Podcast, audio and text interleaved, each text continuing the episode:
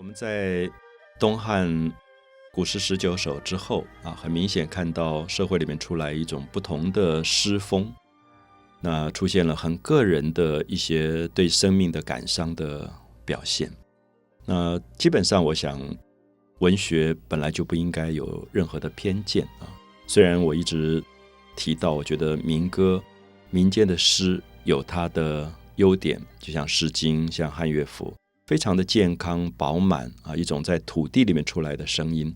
可是我们不要忽略，一个成熟的社会，很多个人他个别对于生命的一种非常敏感的东西啊。我们不知道会不会大家会觉得身边有一个人，在大家所有很快乐的欢聚的时刻，他就是比较孤独的。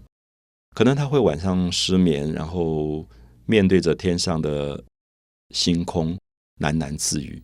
那我们觉得这个人好像有一点像诗人的感觉，这是另外一种不同的心境的传达。所以我会觉得东汉的古诗十九首里面有一点点这样的气味出来了，就社会里面多了一点点孤独的个人。那当然，我们去社会史上去找一些资料，我们大概也可以看到，因为东汉的时候出现了社会里面的一个特殊现象，就是原来汉朝是非常以农民作为它的主体的。很多朋友大家都记得，中国是以农立国的，所以他分他的社会阶级的时候叫做士农工商。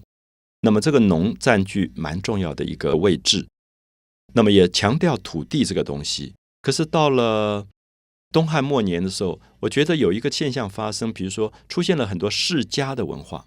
什么叫做世家文化呢？就说一个家庭。因为他可能拥有权力、拥有财富，慢慢他就培养他的孩子，这个孩子就不要去农田里劳动了，他不要做农民，他就可以专门去读书。所以这个现象在东汉末年以后慢慢出现，我们就会发现有一些世家子弟，他们是贵族，他们是在比较有文化的家庭长大，他们变成好几代都在读书，最后他们就以读书作为专业，那么诗文学也就变成他们的。很特有的东西。那么这样的一种生命，我一直觉得，因为它不再跟土地的劳动发生关系，所以它很容易发生一种个人孤独感。他在这个社会里面也并不是一个可以纳进群体里的人。所以下面我很想跟大家介绍，东汉结束了，那么在中国的政权里面出现所谓三国的现象。那么这三国大家很熟悉，就是曹操建立的魏。那刘备在四川建立的蜀，孙权在江南建立的所谓的吴，这三个国家，今天在戏剧里、文学史里面，就是所谓的三国鼎立的时刻。我不知道大家记不记得，曹操是一个非常好的诗人啊。这一点也许很多朋友会认为，哎，曹操不是一个霸主吗？他是一个有野心的政治家。那么在现在戏剧里面，曹操都被画成白脸。所以大家都觉得他心机很深，阴谋很深。那可是另外一点，我们可以看一下，曹操在东汉末期挟天子以令诸侯，就他控制了汉献帝，然后他没有篡位，他自己有生之年没有篡位，可是他假借天子的名义来布告诸侯。可是曹操的身上有一些非常矛盾的东西。我说的矛盾是一方面，他是一个很有野心的政治家。他操控权力，可是另外一方面，我们看到曹操的诗写得非常的感伤。可能大家都读过他的“青青子衿，悠悠我心。但为君故，沉吟至今。”这是非常美的句子我们很难想到曹操这样的一代霸主，怎么会写出这么美的句子？有点像《诗经》啊，“青青子衿”，“青青”是那个绿色的衣服。我们现在觉得一个人。大概少年人吧，惨绿少年会穿一个绿色的衬衫，这样“青青子衿，悠悠我心”。就曹操觉得那个穿着绿色衬衫的年轻人就是他所爱慕的对象。“青青子衿，悠悠我心。但为君故”，就是我就是为了你的缘故啊，只是为了你的缘故，沉吟至今。沉吟就是作诗，我在这边不断念诗、读诗，就是为了你的缘故。好，所以我们看到这里面有一种非常柔软的。儿女私情的一种情感在里面，而且充满了感伤。好，所以我们就发现文学很奇怪，文学可以看到人身上的不同个性。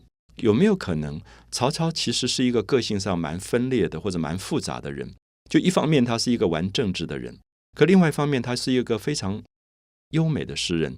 所以过去讲到曹操说上马横槊，下马诗，就是他上马可以打仗，下马他就可以念诗的。所以他的政治上的才能跟文学上的才能构成了一个两极的现象。那这种，如果我们今天用 DNA 来看，我们不知道这样基因的遗传是不是在他两个儿子身上就体现出来？因为他的大儿子曹丕后来就玩政治、操控权力，就篡夺了汉朝的天下，变成魏文帝啊，就做了皇帝。可是我们不要忘记，曹丕有一个弟弟叫曹植，就是曹子建。那么在历史上说才高八斗，我们现在有个成语说这个人真是有才能，才高八斗。就是讲的曹子建的典故，就是说天下所有的才能大概是一担，那么曹子建就独得八斗。好，所以在这里我们就可以看到曹植本身代表了一个最早写诗写的极好的一个文人的典范。那我们不要讲曹植其他复杂的东西，比如他写过非常美的《洛神赋》。那《洛神赋》当中，我们看到他的文字文句当中出现了很多活泼的变化。比如说凌波微步，比如说惊鸿一瞥，他都在写一个女孩子的美。这个女孩子美的不得了，在水上漂的时候，好像看到，好像没有看到，就是那个若有若无的那个美的感觉。那大家也知道，他留下来最有名的一个诗句是：有一次他的哥哥想要把他杀掉，因为两个人在争夺权力。那哥哥就说：“我七步，我走七步，你能不能把诗写出来？”所以他就写了很有名的七步成诗的那首诗啊，叫《煮豆燃豆萁》，就说你要在锅子里煮豆子，可是你烧的柴就是豆的草，用豆草去烧豆子。说煮豆燃豆萁，豆在釜中泣，所以那个豆子就在锅釜就是锅子的意思，在锅子里面哭泣。本是同根生，所以我们都是同一个父母生下来的兄弟，相煎何太急？你要。折磨我，你要迫害我，何必那么着急呢？好，我们看到这是所谓的七步成诗的名句，就是曹子建的独得天下才高八斗的这个案例。那么这个时候，我们就可以看到很文人的个性开始出来，也开始跟民歌的这种朴素完全不同了。